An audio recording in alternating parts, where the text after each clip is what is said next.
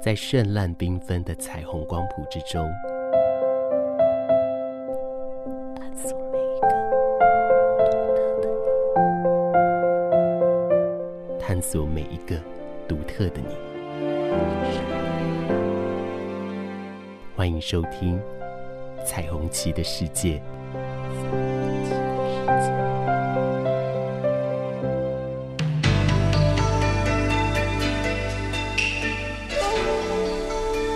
二零一九年五月十七日，立法院三读通过释字第七十八号，台湾成为亚洲第一个同性婚姻合法化的国家。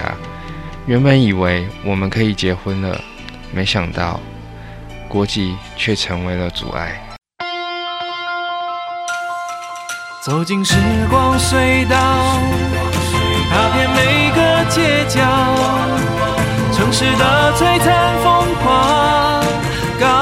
高雄广播陪伴你探索，FM 九四点三。经历漫长的两年诉讼，二零二一年我们终于登记结婚了。我们不是要告政府，我们只是希望可以真正落实婚姻平权，不分性别，不分国界。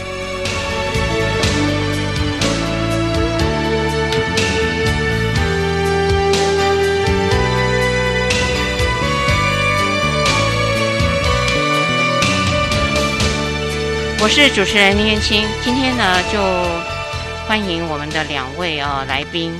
这两位来宾非常非常的特别，一位是信奇，一位是阿古。因为他们的婚姻呢，其实经历了很多的艰辛，一般人应该很难想象这种艰辛。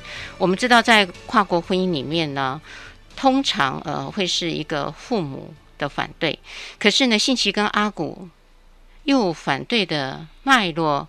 跟倍数呢是加倍，他又多加了一个国家，呃，在他们之间的一个阻挠。信奇阿古，呃，晚安啊！今天呢，我就想要请教你们一下，就说在你们这样子的一个呃跨国婚姻里面呢，事实上呃这样子的一个往返次数其实是蛮多的，包含你们在谈恋爱的时候嘛啊，那你们谈恋爱的时候，我好奇的地方是你们当时。是怎么在芸芸众生里头选上了对方？怎么样的一个情境邂逅了你们所爱的对方呢？好，我是阿古，然后我是信奇，对，他是信奇，对。怎么会遇到对方？嗯，我因为我们认识的时候已经是在二零一四年的时候了，我们认识了二零一四年，所以其实当时已经很流行用交友软体这个东西。就我们就是用交友软体认识，那认识完之后了，我们也过了大概一年了，差不多一年，八八九个月，嗯，我们才在一起。对对。然后我觉得，嗯，在可能大概八年前左右那个背景底下，其实大家都还蛮习惯使用，就是。呃，我们现在的交友方式可能不一定是见面呢，不一定是书信，成为那个那个那个认识的第一步。那我们当时认识完之后，其实也是正常，可能出来呃吃饭啊、聊天啊，然后继续通讯啊。但是当时其实我已经在澳门工作了，对不对？那时候在澳门工作，然后我们还是持续有在聊，然后有在通讯。那到最后面，其实才决定说，哎，要不要试试看在一起这样。所以你们前面的时间听起来，呃，都是从网络上去做认识。对。那真正能够见到对方的时候是什么时候呢？我们其实网络认识之后，我们其实第一天我们有见面，但是见面之后我们就，我我就那当时我是来台湾旅行，然后我就回去了，然后回去澳门工作，然后中间有再回来台湾过，那其实都有约出来吃饭什么的，然后。对，那中间其实通讯最主要的还是网络，大家网络通讯，就是平常对啊，平常就是用 Line 啊什么的，然后你他因为他们他那边有假期的话，他就会飞回来台湾，大概也也就是两三天吧，对，然后就是回来就会见面这样。所以在这个过程里头，也因为从网络上跟也会到台湾来做见面嘛，哦，那这样子的飞机往返，我相信这个久别。久别啊，应该是非常感情更甜蜜了。嗯其实不是，嗯，不是，怎么说的？一开始吵得很凶，啊，一开始吵得很凶，这个很特别。我们吵蛮凶的，特别我们其实前两年的那个感情不稳定，对，那时候其实我没有想过，前一年呢，完全没有想过会有结婚这一天，因为当时我会觉得我们两个性格蛮不相容的，就是我们两个性格就是差蛮远。对，然后当时他是一个很不会描述情感的人，然后我是一个很会描述情感，但是我是一个很敏感的人。然后就他每一次就是我们，我看我们飞过来，或是当我们开始交往之后，每一次见面，要不然就要飞飞过来澳门嘛，要不然就我飞过来台湾，要不然就一起飞去第三个地方。然后每一次只要一到机场，就大吵架，就一定会大吵架。对好特别，好特别，所以你们的吵架反而是你们的一个助燃剂，可以这么说吗？呃，让你们的感情更升温，不吵不相识，是个试金石吧？试金石，呃，说的非常好。对，就是我们就是知道，哎，原来还可以炒成这样，还可以继续下去，好像，嗯，还可以走下去，是加速磨合，对，研磨机。还记得吵得最凶的一次跟内容是什么吗？印象最深刻的一次，那一次吗？哪一次啊？飞过来澳门那一次。哦，对对对，就是那那那一次是吵怎样啊？很无聊的事。什么？放弃了？没接电话？不是。在 Facebook 里面，他不知道哪一个神经不对，他就看，他就翻我连续几篇贴文，然后他就翻了一个网友连续好像三四篇贴文都按了一个赞，嗯嗯，他就不知道神经哪里来的想法，他就问我这个人是谁，尤其那个人我根本我也不熟也不认识，然后我说就就网友不熟不认识，哎，没有讲过话，然后就他就他就无理取闹，再开始闹了，然后闹一闹我就觉得哦。发什么我没有闹，我是问说那是谁？哇，可不能在这吵起来了。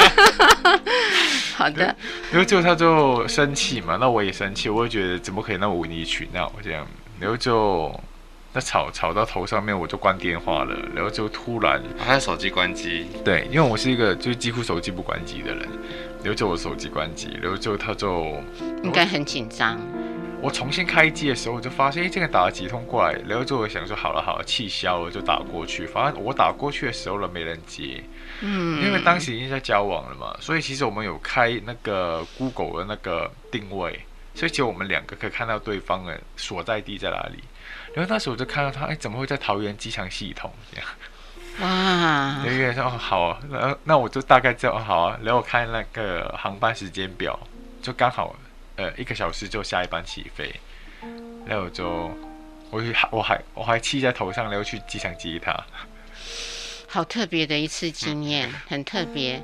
所以讲到这里的时候，呃，经过了这样子的一个争吵。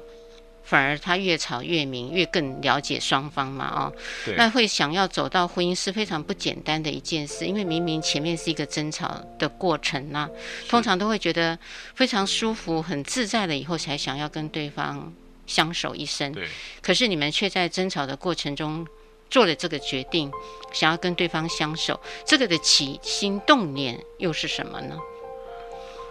想结婚的这个念头。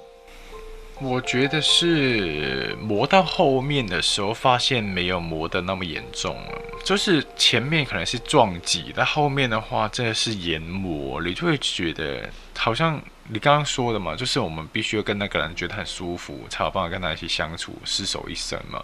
那前面的冲击撞击当然是不舒服的，但是到后面的磨合，其实我反而我会觉得是舒服的，就是是一个我能接受。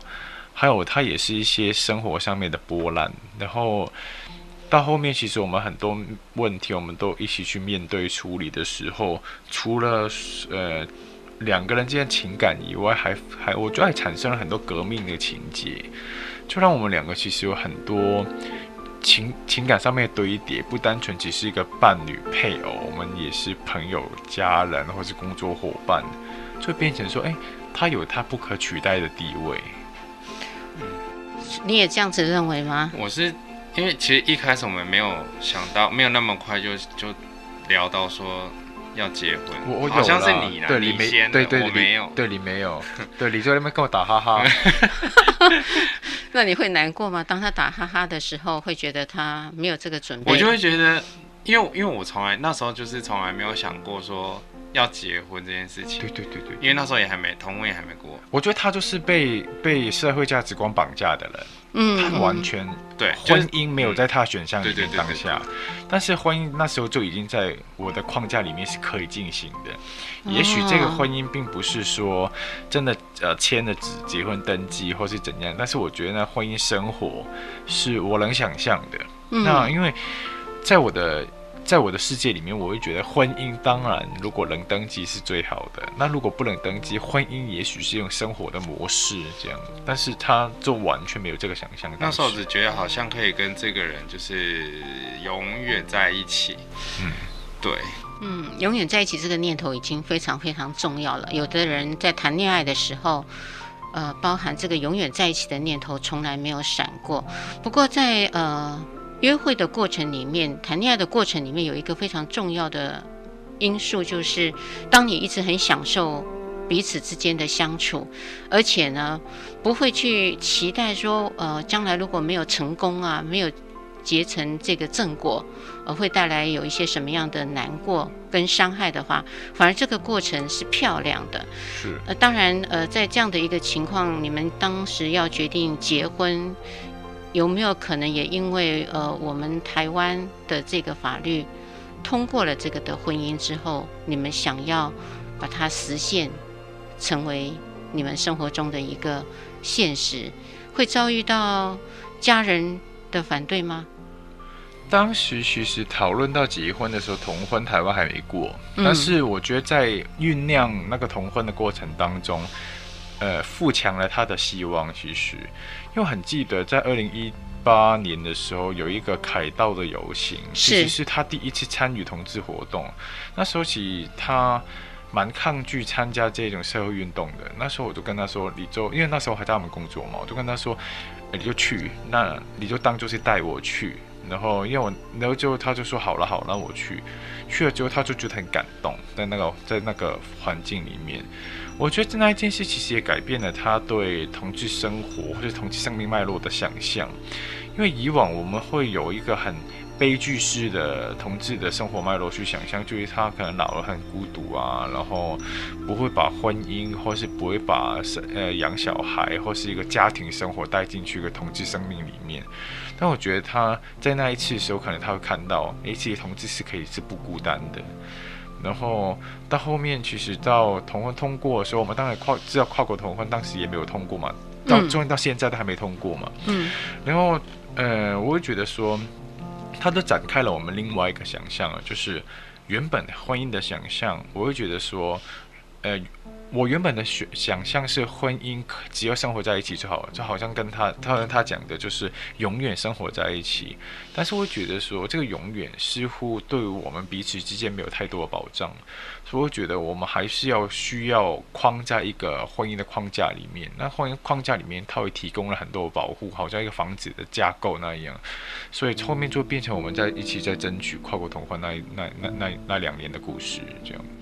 所以在家人方面是完全支持，没有遇到任何的困难跟阻挠。其实一开始，嗯，他的家人是比较支持的。然后我们家是，我们家状况当当时是有一点，呃，好像是我爸妈他他好像就是知道你是同志，但是他们也不会跟你提，也不会跟你聊。就是美国美国军队，没就是不问不讲这样。美国军队这个比喻非常有趣，可以多说一点吗？哦、以前的政策，克林顿时代的政策，就是美国军队里面他对同性恋的处理方法，就是我不问你不讲这样。哦，对对对，有趣的一个形容词。对，然后那时候就是因为公投的时候，才把整件事情，就把我们的关系，然后怎么怎么认识的，然后对于未来的想法。规划，然后就一次全部的跟我爸妈说，对。对，他写了一他写了一封很长的信，然后两三张 A 四，四张。四张 A 四，写给你爸爸妈妈，对。对，哇，因为那时候公投大家两边吵得很凶嘛，对，然后就是嗯，虽然我不知道我我爸妈他们当时的立场是同意还是不同意，还是怎么样，因为我们从来不聊这个嘛。但是我知道他身边有一些是反对的朋友，就是我很那时候其实很怕会他们会被他身边那些朋友影响洗脑。对，就是应应该也不是说洗脑，因为他们自己也会有一个判断的那个标准嘛。但是我就会觉得说很害怕，他们一直听到被说服了。对，就是因为他们的他们讲的那些对于法规的解释或者是一些言言论，就是其实不就不是真的。那他们就很怕被影响。嗯，对啊，所以他就是把我们整个我们的想法对未来怎么要要干嘛，然后为什么会。会什么时候认识？对，然后他为什么会搬回台湾一起住？就整个讲过一遍。对，然后隔天，因为那那天晚上大家很难过嘛，隔天我妈就跟他讲说，就是阿姨都懂是吗？还是什么？对，他说信我看了，我们是一家人，我们以后都是一家人这样。哇，很感动。对，是感动，非常感动。对，这是妈妈，你妈妈给这个阿古的回应。对。那爸爸呢？我爸爸是一个，我爸其实他没有说什么，但是他是寡言的人，嗯嗯，但是他的态度从那时候到现在，其实有一个很大的改变。改变什么样的改变？因为他其实是不怎么讲话的人，然后看起来很凶，然后他其实对我的朋友，他顶多就是点头打招呼，但是从那时候到现在也搬搬回高，也没有，不止其前面就是你爸就马上跟我聊天。那是因为你还跟那边聊什么历史，好不好？谁要跟他聊历史？哎、欸，不是，我说李爸对对我的态度没有，因为只有你会跟他聊。我们他每次一开那个话题，我我跟我弟我妈我们三个就是安静的、欸。要不要吃什么啊？没人要跟他聊。我，我觉得就就可以聊啊，就是就可以聊，因为我我也没有觉得他爸爸聊的东西很硬，嗯，都是很科普的历史历史问题，比如说。呃，清朝的时候哪一个皇帝，接下来他做了什么事啊？或者明朝发生了什么历史事件？就是一些历史课本里面会 读到的东西，或是他爸爸其实很爱看金庸的那些剧集。啊，然后因为我也很爱，是是，然后可能我看到就是啊李莫愁跑出来的时候，我说哎哎，那对面那个是谁？是不是周伯通啊？这样就讲这些东西，他爸就会就跟我聊起来，有共同的话题，对，嗯，很好。这样子看起来，信奇这边的爸爸妈妈其实早就跟阿古这里有一个接近，嗯、而且是、哦、我听起来有一些认同，嗯，有一些认同。其实你们两个都是非常幸运的哦，是是是，对不对？在家人的支持下，一般来讲，呃，家人尤其对于。同志的孩子要去结婚，其实是持非常抗拒跟反对的嘛啊！可是我觉得你们真的很幸运，可以得到他们的支持跟同理嘛啊！那后来我相信你们要呃花很多的时间去处理的是婚姻上要不要被我们台湾的这个政府认同跟可以接受。嗯，对。这段的时间应该是够辛苦，时间长吗？其实我觉得跟他爸妈的关系建立是更长，对，因为其实因为说不不止跟他爸妈，或是说我们家庭跟家庭间重新建构的时间其实很长。我我觉得我我我必须要承认，是我们真的很幸运，我们是非常幸运的。然后另外一方面，其实我们也是有足够的努力，所以才有办法呈现那个幸运的结果。其实我们跟呃我跟他爸妈的相处，花了很多年的时间去铺。我们那时候二零一。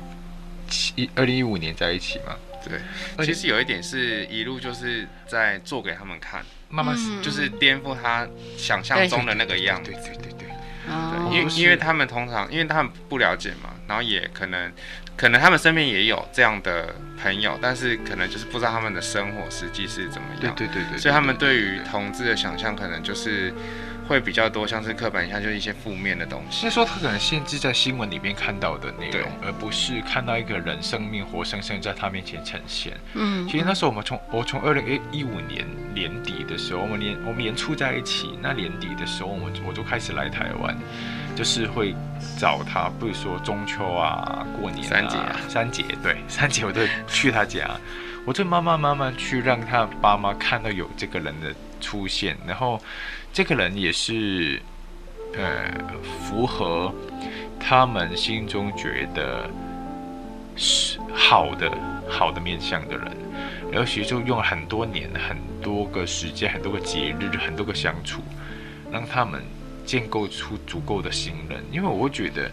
因为不管在后面在做倡议也好，在推动一些运动也好，或是游说社会政府也好，呃，强力的动作当然需要存在的。但是我会觉得说，你如何让对方就是很心甘情愿的跟你去相处跟互动，我觉得这个方这个从以前就是我的风格，就是我呈现给你看，其实我很好。你跟我一起做这一件事很好，然后我们的生命都可以更好。这样，阿古，当你们谈到这个婚姻的过程，就让我想到我自己，我就回想起来，我自己的婚姻也很有趣。当时我先生追我的时候，他是先去追我的爸爸妈妈，对，一样的道理，就是先把未来的这个呃岳父母。给搞定了，对，那就没有问题了。哎，如果没有搞定了，那就很多很多的意见。所以我也常常讲说，当你要带着一个呃你喜欢的人回家的同时，事先是应该先把他带回去，让父母也爱上他，对，而不是只有你自己爱上他。如果父母都搞不清楚的时候。不了解的时候，他一定是没有办法去接受你所爱的人嘛？啊，对，这个道理我觉得是恒古不变的道理。对，嗯，那在国家的方面呢，你们呃运作的这个困难度应该是有吧？我从你们的故事当中发现你们还是个案例呢。对，可以跟我们谈一下。其实到现在，呃，跨国同婚还没通过了，它还有一些法律上面的。的斟酌的地方，虽然法院已经判了三个对于跨国同婚的胜诉，然后所以其实政府是吃了三个败诉，呃，但是政府其实还在梳理这些东西当中，但是一一梳也两年过去了，这样。那其实呃当时因为呃法法法律里面有一部法律叫涉外法，或者叫涉民法，就是涉外民事法律适用法。它就是台湾跟国际上面的民法发生关系的时候的准据法，所以它怎么去选那个法律原则？它里面呢，它第四十六条的时候，它就讲到说，婚姻的成立呢要看双方当事人之本国法。但其实这一部法律里面还有第六条跟第八条。那第六条它是说，呃呃，婚就是不管是婚姻还是怎样，它都民法的部分呢，假如有呃对方有。呃，在台湾的法令是应用到对方的国家，但是对方的国家的法令呢，又要应用回原国家的话呢，它这这个就反制，所以就最后还是要用台湾的法令的，而不是单纯看说那边的法令用什么就好了，你要还要看对方的准据法会不会选回来台湾。那还有一个第八条，就是说，他就说这个立法的立法的精神跟原则，他就说这个这一部法令的。呃，用意是保护就是国民的，所以如果国外的法令呢是有违台湾的那个善良风俗跟公共利益的话，那我就不要接受使用国外的法律。所以在第一案的一半胜诉一半败诉，就是齐家威大哥那一案呢，其实他是用呃第八条的公序良俗去去判的。那我们是用反制原则去判的，就是说，台湾政台湾法院就说，台湾政府你不能只看外国的法哦，你还要看一下人家的法律有没有推回来用台湾哦。澳门就是有推回来用台湾哦，所以是用台湾才对哦，这样。那现在美平这案呢，就是十一月二十五号刚出炉的新加坡那一案呢，它的判例期更特别，它判出来，它就是说，嗯，法律要用什么，那谁说了算？是司法院说了算的。而不是行政单位去说，那行政单位呢，应该要做的东西是文件的审查，并不是说实质法令的审查。所以你只要看到文件的备妥是没有问题的话，你应该就给他结婚。但是你觉得他婚姻有问题的话，你应该是拿给法院去判判判断，而不是你们自己去拒绝他。那但是其实三个案件已经很描述得非常清楚，就行政系统出现了什么样的对呃跨国同婚的误判。那其实到现在还是焦灼当中。那当然，我们在这整个争取的过程当中，我们从呃知道这个议题，我们发起，然后我们把大家跨国的伴侣组聚聚在一起，然后就后面我们跟伴侣盟合流，一起去推动这一件事，到达诉讼。这中中间当然经历过很多的波澜，呃，从一开始可能社会不理解，到底要不停去说服社会，呃，你有点像就是一个呃真的图书馆，你就是一本活生生行动的书，你要不停去把你的故事，把你的内脏都剖出来，摊给大家看，说，嗯。我们是讲怎样？我们遇到什么样的问题？法令其实可以让大家都更好，不只是我好，其实大家都好。因为我们常，我常常都会强调一件事：你总不会知道你会不会有一天喜欢上一个外国人，或是你也不知道你的小孩，或是你身边的朋友、表弟、堂妹会不会是同志，会不会他也是喜欢那个外国人。那如果真的面对这个情况底下，我觉得每个人都很后悔自己。不曾经为这件事出一份力，因为当你爱的人面对挫折跟困难的时候，你才能理解，原来他们面对的困难是那么多。嗯，那因为其实像，呃，一般台湾人不会对像什么涉外民事法、两岸人民关系条例这些，其实不太不太知道，跟有些根本就没听过，因为当另一半对根本就用不到，所以其实我们为了要让大家了解。法规到底是卡在什么地方？我们必须先先一直把我们自己的故事就是挖出来给大家看。那那为目的就是为了先让大家引引起大家的注意，就是就其实就是我们也是就跟大家一样这样子在台湾生活。那当大家呃注意到我们之后，就会觉得说，哎，那为什么不能结婚？不是过了吗？然后他们才会愿意就是。慢下来去听，到底对对是卡在什么地方？所以其实一路上都在做这些事情，对，都是在讲你们的故事，给其他的人了解。嗯，你必须把你自己的所有全部摊在大家的目光下面，他们才会愿意去去听，到底现在是问题出在什么地方？对，那该该怎么一起去支持，一起去让更多人知道这件事情？有曾经会想放弃过吗？我知道有一些时候，当这个时间被拖长了哦，然后力气也用尽了，就会觉得干嘛啊？我还不如就不要呃，真的有这个婚姻，因为反正没有。这个应该是说结婚证书一样可以走完一生，因为西门坡娃，嗯，他就用这样子的理念，对，去走完他的一生。他是异性恋者啊，因为他觉得在异性恋者里面的婚姻靠着那张纸，其实也都不保险，对，一样有情感的移动，一样会离婚，对，那反而会羡慕，也非常的呃，应该是说欣赏同志呢，在没有。其他的支撑之下，包含婚姻没有子女，而且还要在这样子的世人的侮辱之下走这么长的一段厮守关系，那个魄力跟勇气，反而有一些异性恋者是非常赞叹的，甚至会提出一些有趣的疑惑，说：你们都已经可以走呃这个没有加进去防腐剂的东西，而走得这么漂亮了，干嘛要学异性恋者？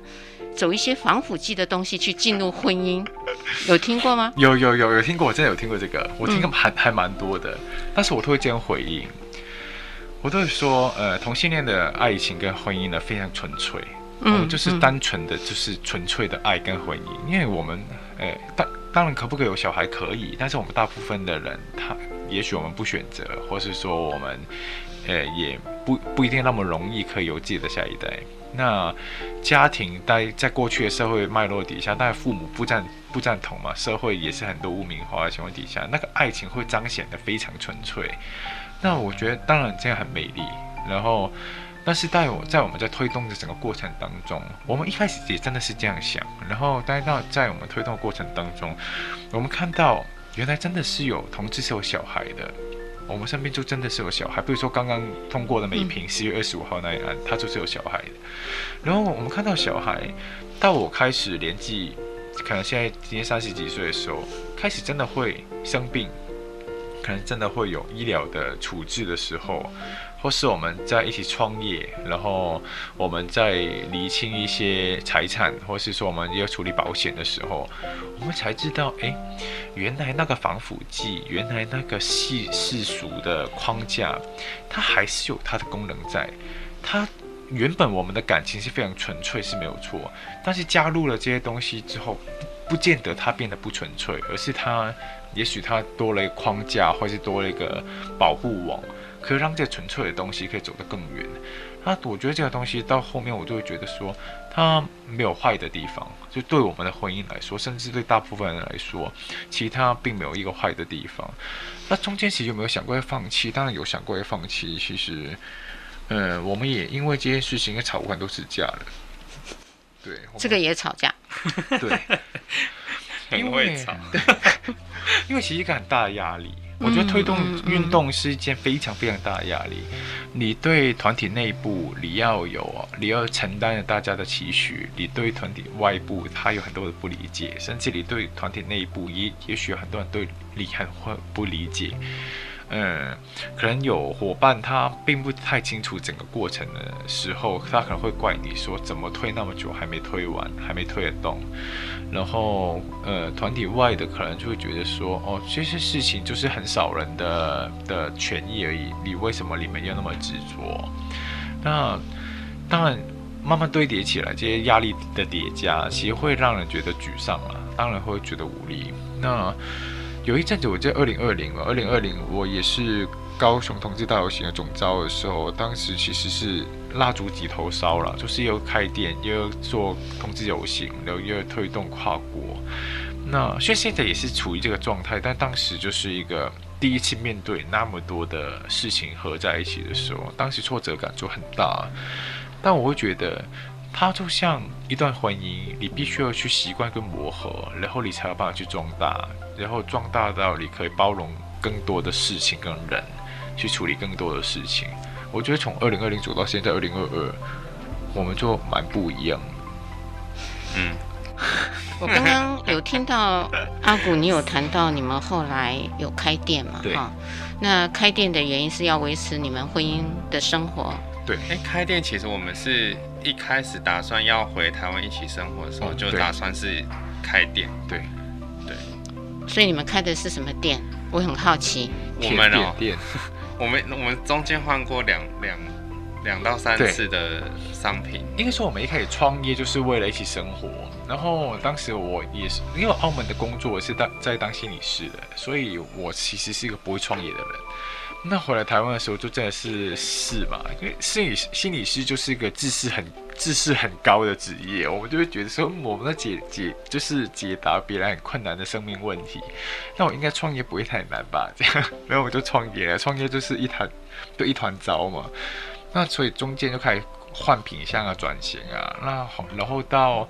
二零一八年吧，二零一八年年底的时候就开始就是做蛋糕。那从二零一八年年底做蛋糕做到现在了，其实，然后就其实当然有经营的越来越稳。然后，那这个当然也变成了我们的收入的来源，因为我们从一开始我们我搬回来台湾就是要创业一起生活嘛，也是因为没办法结婚，所以只能创业，才有一个活下去的动力跟依据。然后。我也不能工出去工作，所以也只能创业这样。然后，阿古，我插一下话，我很好奇，因为你刚说你原来是心理师，对，那心理师在台湾，呃，职业不行吗？不行，完全不行。不行，因为我第一，我学历没办法衔接，虽然我在台湾毕业的，但是现在澳门其实也我也没办法回去当心理师，因为那个学历门槛提高了，它有点像一个学历的转型。跟以前护理师很像，他我刚好就卡在那个状态。嗯、那我只有大学毕业嘛，嗯、那台湾职业是有硕士，那其实澳门现在也变成一个硕士了。但是刚好我在以前在澳门工作的时候就是末末端，所以。所以，然后我就回来台湾，其实也没办法职业。但是心理师这个行业也很特别，它是一种非常本土的行业。所以，就算你真的练，我终于在台湾练的硕士，那时候其实研究所已已经收了，所以其实我也可以去练。但练完之后，其实也非常困难去找工作。第一就是那个法规的问题，那个基本薪资其实就超过两倍，所以。呃，心理师的薪水没办法到那么高。然后第二，就是心理师是很本土的工作，所以比较少去外国人去任用。嗯嗯，所以你开的这个蛋糕店，后来大家都知道很好吃，都来买了。你的周围的邻居知道你们的身份吗？对，就都知道，对，都知道。对，还有我们在店里面一路一进去的地方，我就有个霓虹的灯牌，就写着 “Gay is good”。哦，菜市场阿姨都好特别。菜市场阿姨就是我们，她碰到我们两个人，其中一个都不会说，不会说，哎、欸，阿古嘞，或者说，哎、欸，新奇，她说，哎、欸、呀，啊、你老公嘞？对，你安了。对，哦，就互相问你们，你你的先生这样拎安。对，无敌 level，对对对，所以把你们两个都当成昂就对了，对对对对对，所以没有老婆这个字，老婆。没有。哎，很可爱，很可爱，有趣。所以这些的人，你们都觉得他们是已经呃对你们是认同跟支持了。对，我觉得在跟民众对话的过程当中，呃，也是用了一些心理以前在心理工作的手段呢，因为我们把我们的婚照、结婚的照片。呃，印成了一本书，然后把我们的故事写进去。它其实没有很厚一本，它大概三十几页吧，三四十页。没有那么多，十几、十几、二十。没有了，不止三四十页。首先，它就是个照片，然后搭了很，就是短短一段文字，在一个照片，就是这样就一页了这样。然后讲了我们认识到结婚，就中间做了一些事情这样。他们很快就可能三五分钟翻完那一本，他们就会知道我们的故事长怎样。所以其实。我我很记得有一个有好几个妈妈，他们都哭着，边看一看看一看都掉泪了，就哭了，然后就他就说，怎么你们都跟我电视看到的不一样这样，然后我就跟他说，电你电视看到的才是不一样，很好的一个教育。对对，其实我们一开始前一年吧，第一年的时候，其实我们就是在做这样的民众教育，那教育到后面其实就。就不需要再教育，因为其实整个菜市场的人都很清楚了嘛，所以甚至他们也会跟他们的客人去讲这些事情。我会觉得，对我们就是同性恋征服了一个同性恋菜市场，很了不起，真的很了不起。而且我觉得你的行销手法比那个。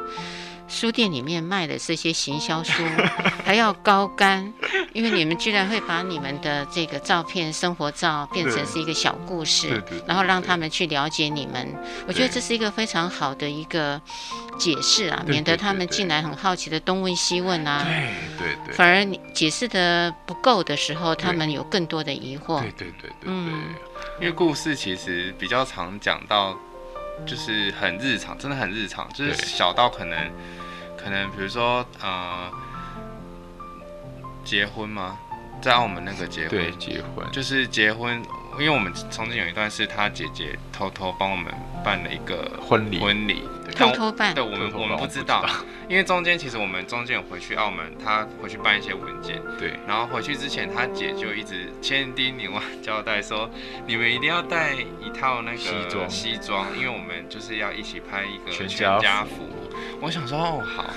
然后我就说，全家福应该衬衫就可以了吧，不用太正式。然后他，然后他，他另外一个好朋友，就是从小一起长大的一个女生，就是青梅竹马，算吗？算，当然算。反正他就是也一直也一直叮咛他说，你一定要带一套很正式的衣服啊。我想说到底是怎样？对，反正然后就我回去太忙，就当天那天要去餐厅的时候，我们也没有随便对，也没有穿，就穿 T 恤然后牛仔裤，因为一直整天在跑文件。对，然后到现场。就是他，们全部人穿礼服，对，然后到现场，我们门一开，他们就拉那个彩带，然后他就说那个 Happy Wedding，对对对对对，然后我们才知道哦是婚是婚礼，对，然后就是家人大哭，家人都在，然后他的好朋友也都在，对，哦，哇，那个好感动，对，很感动，我大哭，当场大哭，大哭，现场我愣住就三秒就开始哭，对。嗯我现在也快哭了，我听着听着也真的会觉得，呃，那个是一个非常窝心，而且是背着呃我们，然后去精心设计的一场啊，太太漂亮了，嗯。说到这里的时候呢，呃，我就觉得你们的整个际遇啊，我觉得是一种传奇，非常大的传奇。很漂亮的传奇，那这个传奇呢，我觉得就会像一般人说的，呃，其实婚前跟婚后会有一些的落差，是，所以这个落差我不晓得有没有在你们的身上出现。落差，我觉得还好。我对我来说，我觉得没有。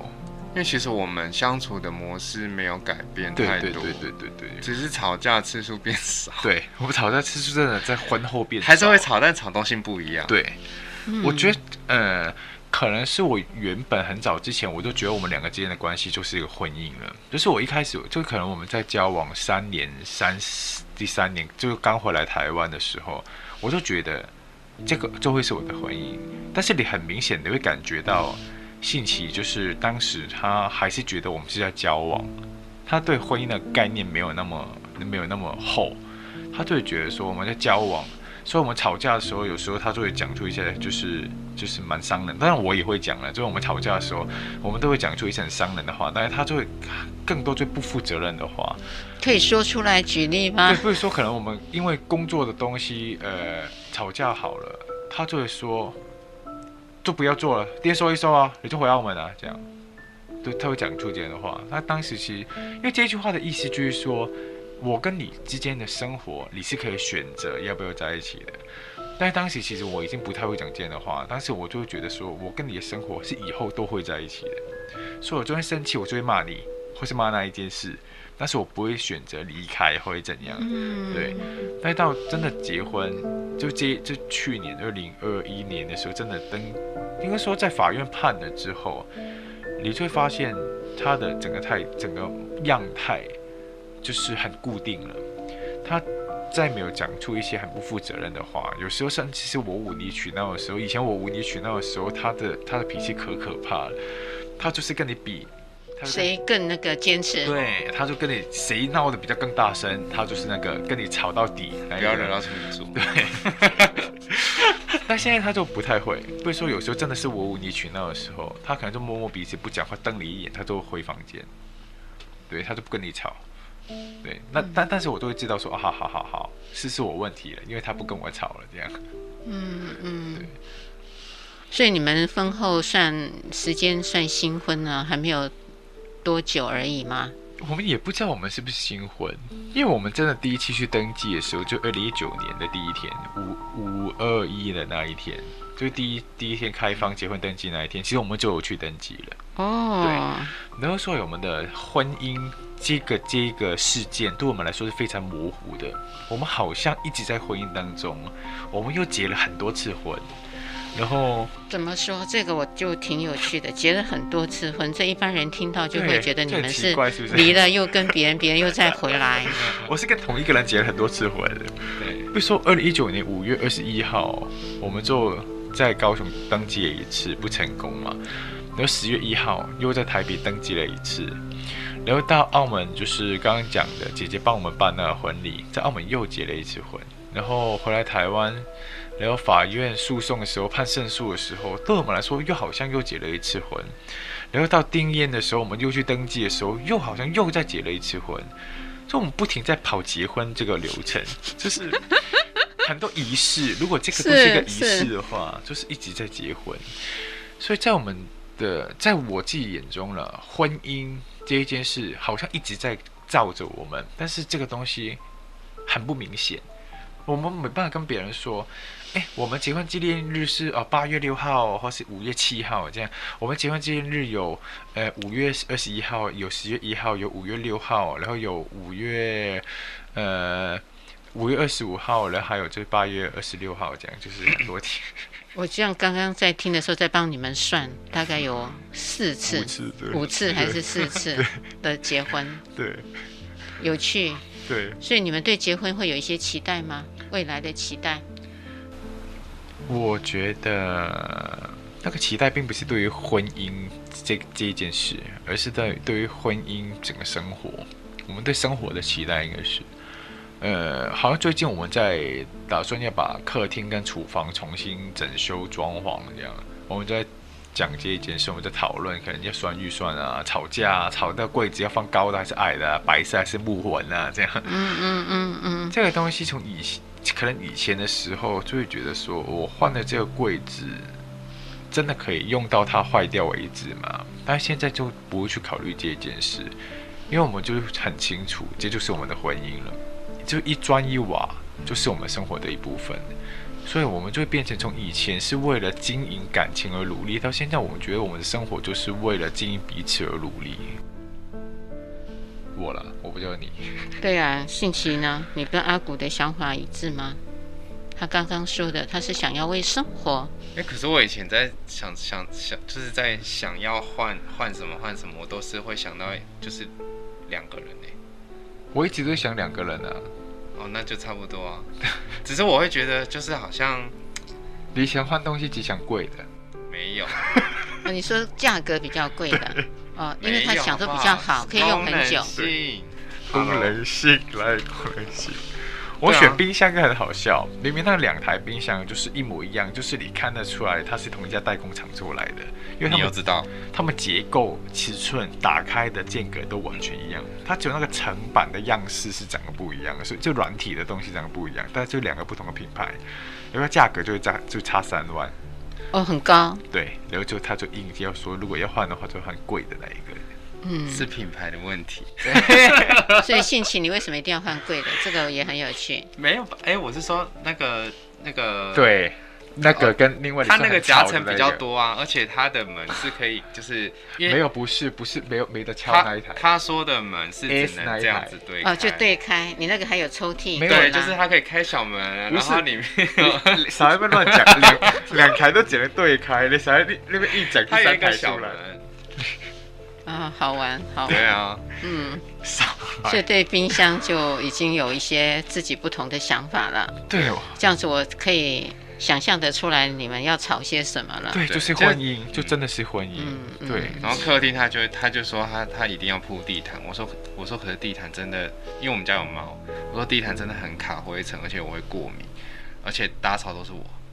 嗯，我就说不要铺地毯，他就说我一定要铺地毯。结果后来呢，就铺一小块就好。后来暂时先炒到这，因为要先用厨房，客厅等要用的时候再说，还没用到那里。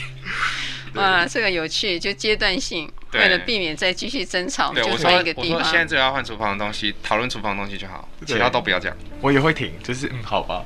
我就是聚焦去处理一件事就好。嗯嗯嗯。所以这样听起来，确实你们婚前跟婚后，就是除了吵架的次数减少了。对。